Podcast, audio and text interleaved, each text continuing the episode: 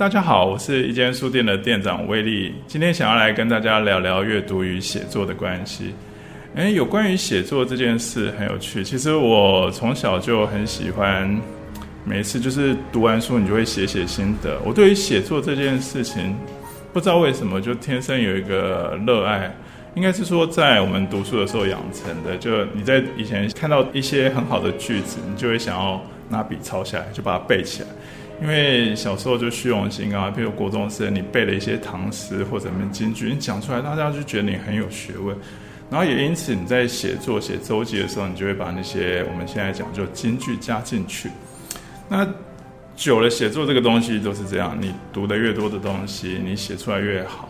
然后就会有人开始在跟你讨论说：“哎，你写的很好，哎，那你要不要考虑出个书啊？还是哎，你如果说之后出书，我要买什么什么？那每个人都有虚荣心嘛，就会想说：哎，那是不是真的可以写个主题来出书什么？但是出书其实真的没有那么简单。其实出书还有考虑到文章的架构，还有整个故事的叙述。但是你仍然会想说：嗯，那这样写作到底有没有办法赚钱呢？”这个问题就很有趣了，所以我们就开始看到很多时候，像脸书的时代开始，你就会看到很多人写一些小文章，然后开始，然后很多人就会为了那个他写的东西，是不是很多人分享跟按赞，开始收到一些资源，但那仍然都是写兴趣的。所以我后来在大概二零一零年的时候，都那个时候开始，哎，跟大陆那边的一些。互动，所以你就开始研究大陆的一些 APP 啊，这些他们的网站里面，像是微信有公众号，然后知乎、微博，还有今日头条这些东西，他们有一个很有趣的机制，叫做线上打赏。啊，所谓的线上打赏，就是因为大家知道，他们支付宝跟微信支付这两件事，其实已经变成他们手机支付很重要的一个工具。所以他在手机看到哦，微信公众号里面有一个文章，他觉得哦，这实在写的太棒了。那哦，打到我的心里，所以我要给这个作者一个鼓励，就给他一块钱。哦，手机转账两三下按完，作者就收到一块钱。那你想想看，他们的文章里面读他的阅听大众，你如果说从一线都市来看，其实有将近一亿人呢。那你能打动你，我们不要说一亿人，你打动一百万人就好。在打动一百万人当中，就只有一万人给你一块钱，这样就有一万块人民币。那是不是想起来你的心就热血哇？那我要写东西哇！我写一篇东西就可以有一万块人民币，那很多诶。可是有这么简单吗？我们来想想看，这个问题就是你写的东西怎么样打动，让人家得到这个回馈，然后甚至给你钱？那这其实都是写作你需要去想。诶，你写什么东西可以打动人？有人说写明星八卦，有些人说写政治，有些人是要写一些什么像自我成长。但是有太多太多的面向，我们其实也很难去说，哎，写什么？那我也不懂啊，那我们怎么办？不懂的话就去学。所以我那个时候就在研究，哎，大陆有一个很好玩的东西，他们其实他们很推广写作，其实也就是因为写作能赚钱。然后他们有大量的一些像是公众号也好，知乎、微博、头条，他们都非常鼓励写作。为什么？因为他们需要内容。大陆是一个极端缺乏内容的一个地方。所以极端缺乏的内容，就是说他们可能有一些呃管制啊，可能政府的管制或什么，然后外国的讯息要进去其实很难，甚至要受过那个一些转换或者是翻译，所以他们很鼓励自由创作，但是创作是在一个框架底下，所以这些网站需要内容，因为阅听大众需要内容，所以就产不断的鼓励大家去写作，然后产生。当然，这也造成了一个问题啦，就是我们有时候你上网 Google 去查的时候，你会发现很多东西查出来，你都会觉得是垃圾内容。为什么？因为那个产出就是从中国大陆内容农场来的这个机制。但是你如果撇掉这些不好东西来看，写作是可以赚钱，而且很多大陆的写作人士就靠这个，他们甚至写出了一个自己的公司，甚至写到我们说最厉害的，像现在有一个叫逻辑思维的一个公众号来，他写到上市。对，他就是从写作，然后转成知识付费的这件事情。好，那这些有点远，我们再回来。那我们要怎么样去学习在大陆写作？不要说学习在大陆写，学习怎么写作，甚至学习一个打动人心的一个文章。所以我那个时候想很久，OK，那没关系，既然我是要去赚人民币，那我就上大陆一个线上的写作营，我就上他们的写作训练课好，起码你就去学看看，哎，怎么样才能够好好的写作。所以我就线上加入了，加入他们是用微信来操作，然后他的操作方式其实很妙。我第一天进去的时候发现，哇，我的同学有三百人，三百个人在线上。其实微信跟 LINE 也很像啊。然后如果说在群组里面三百人啪啪啪啪啪，其实你根本不知道大家在聊什么。所以他其实是有一个他们的管理的一个机构，他们在做。那是用一个像有点像班班长制哦，譬如我们这个是一个大群。然后我帮你分各个不同的班别，然后就拉到小群，然后拉到小群里面，你就可以自己去自己去聊，跟同学互相认识或连接这样。然后每天呢，他会给你一个写作的一个课程表，就是说哦，今天我们的重点是什么？譬如说我们在想议论文的时候，我们要要简洁，还是我们要有几种开头方法，或者是我们要去归纳进去，或者我们需要搜寻内容，有不同的章节。不同章节，然后我们的老师他会有一个呃录音，那你听他的录音，看他的那个解析文章的结构，然后写今天的作业。写完作业之后，你就上传到你的那个网页上去，然后每个同学都可以看到彼此的作业，然后就会开始一些拍马屁。所以的拍马屁很有趣，就是在大陆，其实因为他们这种线上是来自于全中国。那全中国其实有一些上海啊、北京这些人，相对上来讲，他们可能就是比较有太多的资讯，所以他们本身写出来的东西也不差，所以他们有一定的水准。但是也有很多小地方的人，他其实自信不足，他每次都觉得自己写的东西很不好，上不了台面。那所以写作业的风气就是鼓励。多半都在鼓励，就是让大家去赞美别人。所以你写的东西，有人给你按赞，有人说你写的很好。就算你写的很，就是你就会有一种那我要多写的一种感觉。所以一边你在写作，一边有人鼓励，然后大家同学又一些都不断在讨论，你就会觉得那个精神是很昂扬。你每天都要写东西，写出来好的东西被人家赞，你就快乐，因为那是一种生产者的快乐，就是你心灵上你想到什么东西写出来。而且他会不断的，就是每天还会做评比的机制，然后选出本日最佳的前三名，然后给予表扬。其实就是哦，三百多人大群你被表扬，然后下面就一整排在那边鼓掌啊，或写的真好啊，好棒啊，多学习的。其实人会有一种虚荣心啊，你每天就会想要去争取这个东西，所以你写了又改，改了又写，写了又改，你每天都把心思放在上面。到最后这一期二十一天之后，他会有给你一个长文的评比比赛。你写出一篇文章之后，然后老师会选出十个人，然后这十个人呢，可以得到前面前五名可以得到一千块人民币的奖金，后面五名是五百元。但是你写的文章都会上到老师的一个公众号的平台那边看出，而老师的公众号平常的阅读人数大概都是两万多人，也就是你的文章上去，可能多多少少看大家对你的文章有没有兴趣。就会有一两万人阅读，那其实也是心里的一个虚荣心哦。你写的东西我两万人给你按赞，或者是来评论，几百个人评论你写的内容，这都是一个写作的一个动力。所以它这个整个机制非常的完整，那训练也是很扎实。像大家可能如果说有看过像大陆的一些文章或什么，嗯，一些热文，就是他们的开头、中间跟结尾其实都非常的结构性。那么他们会有四个章节，其实有点类似像起承转合，开头要怎么写，结尾要怎么写，中间什么时候要给一些金句，然后这些都是一个很有系统，甚至告诉你怎么样去查找资料。所以他的论点就是，即使你是一个普通人，你只要受过大学的教育，你都应该可以写出一篇三千字的文章发表，然后得到可以获得赚钱的机会。这样，所以他打动了很多人。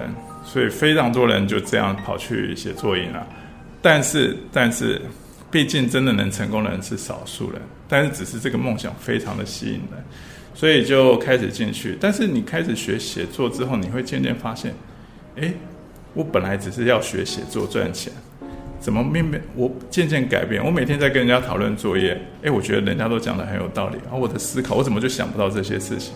我的逻辑不行，那是不是我要看什么书？然后，哎，为什么大家的时间分配？我的工作、上班还是写作？有些人就是可以又工作表现又好，还有写作写的东西好，是不是时间分配有的问题？他就开始学时间分配。然后有些人除了自己的工作，可能还要带小孩，还要写作，他居然早上五点起来晨跑，他还有身体健康。所以那变成一种很有趣的，就是你会发现，哎，你的同学中你羡慕的地方，他鼓励你，那你就觉得自己身上没有亮点，那你就觉得他的生活很棒。所以，我们写作营变得很妙的，就是我们那个时候在学台二十一天，你会发现有那种五点就起床跑步，大家互相打招呼就开始讨论作业写，因为时间不多，只能在早上。也有那种下班到十一二点还在讨论作业要写，就是他会有早起，但是渐渐的，一开始是有早起跟晚起，其实但是到最后渐渐大家都往早起派靠了。早起这件事其实是一个生活作息的调节。你没有办法早起，然后他需要做大量的准备，然后你才能够把你的生活调整成早起的模式，工作，然后在闲暇期间你来看书、阅读、写作业。二十一天调整下来之后，当然不可能说每个人都成功，但是真的差不多，我觉得大概十分之一、二三十个人受到那种精神感召，他就算写不出来，他也觉得他的人生变好。那种是一种短时间一种振奋的假象，然后这个也很有科学，像他们的一个写作训练其实二十一天而已。为什么是二十一天？因为二十一天才能培养出一个人的习惯，做一个基本的打底。所以这个写作已经结束了，好，得奖的可能十个人，但是其实有三分之一的人就继续参与复训。为什么？他只是想要维持他这样的生活形态，然后就这样继续。所以。在这个写作营到最后，我看起来它就变成一个像成长营的东西。那成长营的根据还是写作嘛，所以他们读的东西也越读得越深，然后写出来的东西也越来越像样。写作跟阅读真的是可以训练跟学习的，只是你有没有毅力去达成而已。然后，但是还有一个最重要就是你有没有那个动力，你能不能得到？因为这些人我认识的这些人，到最后就是无一例外的，他们只要能够踏入写作、投稿。赚钱，他们的生活就可以维持一年不变。但是如果没有，他还是一样，他在写作这边赚不到钱，他终究是会离开的。但是他很多层的生活习惯就保存下来。像有些人其实并没有得到太多的写作上回报，但是他在他的工作上，其实写作这种事其实是训练你的思维逻辑跟你的表达能力。妙的就是这个人，他可能只是河南或者四川的一个小地方出来的人。都没有自信，表达都怕，然后也在群体里面被忽略。但开始学习看书什么，他偶尔讲出什么话出来，他的自信也出来了。所以他就会隐隐然觉得人生是可以改变的。我觉得这个很重要。而且他累积了一年、两年之后，像我们那个群组的那些同学，有些人甚至还在那个群组，他觉得他人生是开始有希望的，而且他有被看见。所以我这边就是有推荐那个大陆的写作书，很好玩。他们其实蛮功利导向的，但是我也不觉得功利导向有什么不对，起码先把它拿下。但是有一个大陆的一个写作老师叫做石北辰出了一个书，叫做《让写作成为自我精进的武器》。那其实副标就很好玩，叫做透过写作打造个人影响力，让机会自动找上你。其实这件事我就很有感触，因为我是一个很爱写的人，然后我也喜欢写自己生活的小故事啦，我做的事业啊，还有我跟人一些发展那些往来的小故事。那某种程度上，大家对于我的信赖度，甚至是网络上不认识的人都觉得这个人很有趣，这个人做事的想法，他表达的逻辑，然后你的文字如果是真诚的，他其实还不认识你之前就已经开始相信你了。也就是为什么，所以说在我开这个一间书店的时候，我觉得我受到很大的帮助跟善意，是我没有一些没有预期的。但这些人因为在网络上都已经看过文字，相信我做这件事也对社会有助益和帮忙，所以我会觉得这这书我们在讲功利上的时候，它里面有一个很重要，就是持续写，你会感受时间发挥在写作上的复利效应，这一点是真的。但是一个像我们现在，呃，很多人都会觉得说，我要认识一个人，我要怎么认识？加他的 FB，加他的 Line，然后或者是跟他聊天一天。但是其实大部分就是都会去搜寻他的社群软体嘛，看他的活动，看他跟人的互动，看他有没有什么资料。通常在脸书上如果没有任何记录的人，我们会觉得不太值得信任，因为你查不到他搞不好是假身份，对。但是如果一个人他每天都写，你看他的东西都是自己写的，然后他可能有，当然有些人是为了要打造一些人设嘛，他的那个形象，但是这种东西不太可能持之以恒的做三年五年。如果三年五年，那就是他的第二人格了，就不会是他的假的人设。所以这种是某种程度帮帮助你判断，诶，这个新的陌生朋友是不是值得来往跟新的。所以我觉得写作真的是一个非常好的事情，在我身上。所以我也自己开书店的时候，我其实也鼓励大家说，诶，我们既然阅读嘛，就要有一些产出。你就读了一本书，你不把写出你的心得跟大家分享，其实有点可惜。但你写出的心得是跟大家分享，你通常都会讲说，我怕我写的不好。然后怕我什么呃写出来见解太低被人家笑，其实这都大可不必。所以我觉得我们书店就是推广的一个方式，就是你只要愿意写读书心得，然后你发表，然后哎一间书店，哎那我这边书店就招待你两杯饮料，你可以个哦，我写了一篇读书心得，结果老板就招待我两杯，你要不要跟我去喝个咖啡？它就是一个我自觉要给一个写作者一个 credit。这个 credit 让他觉得写作是有用的，那当然这个也是我一个私心，就是我们常常在讲写作有什么作用？写作其实是帮助你觉得自己不足，你只有输出的时候，哎，你要写东西，觉得啊，我怎么什么都写不出来？因为你里面是空的，那你怎么办呢？去找资料啊，去多读书啊。譬如你要写一部电影，你当然可以，这部电影很好看，Top Gun，Tom Cruise 实在太帅。但是你这个一定不敢写出来，因为你写出来就每个人都只是这样，这是一句话。那你就要讲哦，Tom Cruise 第一部跟 Top Gun 隔了几年，里面发生 Tom Cruise 这个人有什么变化，然后心境、剧本，哎，你就会开始想，你既然要介绍 Top Gun 带给你的感动，你就会去研究，研究你就会得到很多新的东西。这个新的东西你出去玩写出来，你整个人其实是开心的，因为你有完成了一个从输入。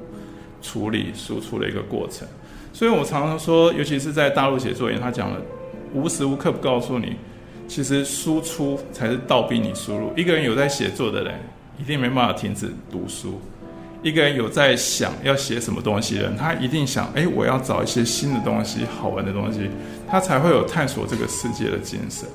所以写作其实不只有说哦，我每天写日记、流水账，那其实不太有，因为到最后你写的东西自己都不想看，这就是最糟的状况。你一定会去想办法去发掘。我们说往好处想，叫发掘人生的美好；往坏处想，就是你要找你生活中的那根刺，什么东西让你不愉快，你把它写出来。生活为什么这么寂寥无味？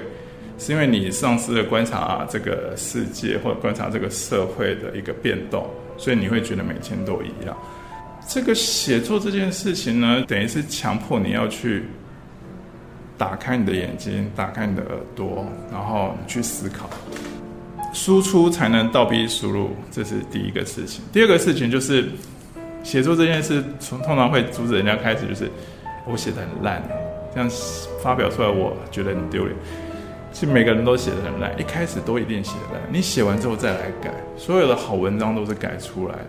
对，你不可能说哦，我们曹植七步成诗，人家走七步，天才在那里没关系。我们从小就觉得自己可能不是天才，那你就写，写完就跟小时候你涂鸦，你不会觉得羞耻。你在课本上到处都涂鸦，你也没有什么好羞耻，好玩嘛。写作也一样，你就写，那写完你觉得不好再来改。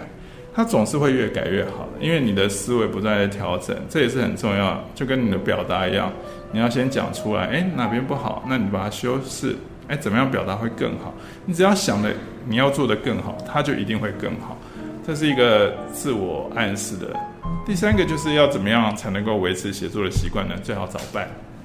我们在写作营学到一件事情，就是一个人走得快，但是一群人才能走得远。你在没办的时候，你想说我要写，我要写，我每天写日记，写完，然后你写，发现你 po 出来分享出来根本没有几个人看，你其实很快就会停了。你就哦，果然我不是这个料，你就自己把自己斩断。其实它是需要时间的，它时间其实需要的还蛮长的。写出一个让人家愿意看，然后跟你互动的东西，一定需要你不断的累积。你原先不累积，你突然说我开始写，三天之后我就开始收获大量的成长，这不太可，也不太现实。所以，如果说像这种写作训练营，或者其实台湾现在也有很多这种线上的写作群，就是鼓励你去找那些喜欢写作，或者更简单的就是你去找读书会，然后你要看书，看书写心得。其实读书也好，电影也好，听音乐也好，很多人都在新的刺激都得到了感动，那个感动会让他快乐。把这个快乐记录下来，再分享别人，你会得到二次的快乐跟更有成就感。所以还是回到，就是写作跟阅读其实是一个，我觉得现代人有时候治愈自我的一个良方。你有时候甚至都不知道自己为什么这么的无聊、贫乏、面目可憎，读书也觉得好无聊，这个世界也好无聊，生命到底有什么意义？对，那因为你把你的感官都封闭，因为你不需要输出内容，所以你也没有进来，那你就变成一个空的东西。对，所以今天在这边就是跟大家讨论，但是其实这些事情我们也可以，你可以线上去找看看。我觉得在一些东西可能是台湾的生活相对是一个比较幸福富足的地方，所以可能不会想太多。那我喜欢看大陆的东西，是因为大家都知道往。大陆人非常的进取，或者说有狼性，但是其实那是一个体制跟环境的压迫。那体制的压迫，他们必须在那个框架上自我去找寻自我的道路，相对是辛苦的，但是相对也是努力。所以他们用了很多所谓叫方法论，可以当那些方法论真的是有用的。你只要愿意使用，你一定可以得到它的一个帮助，可能得到你的关。所以呢，如果大家有兴趣，可以先从看书开始。或者是来一间书店找我好好聊聊天，然后参与我们一间书店的新的写作计划。那这样呢，我们其实从第一步开始，你得到一个 credit，我们叫做写作路上的一颗糖，从那一颗糖当中涵养你的养分，继续前进。那今天我们就先聊到这边哦，谢谢大家。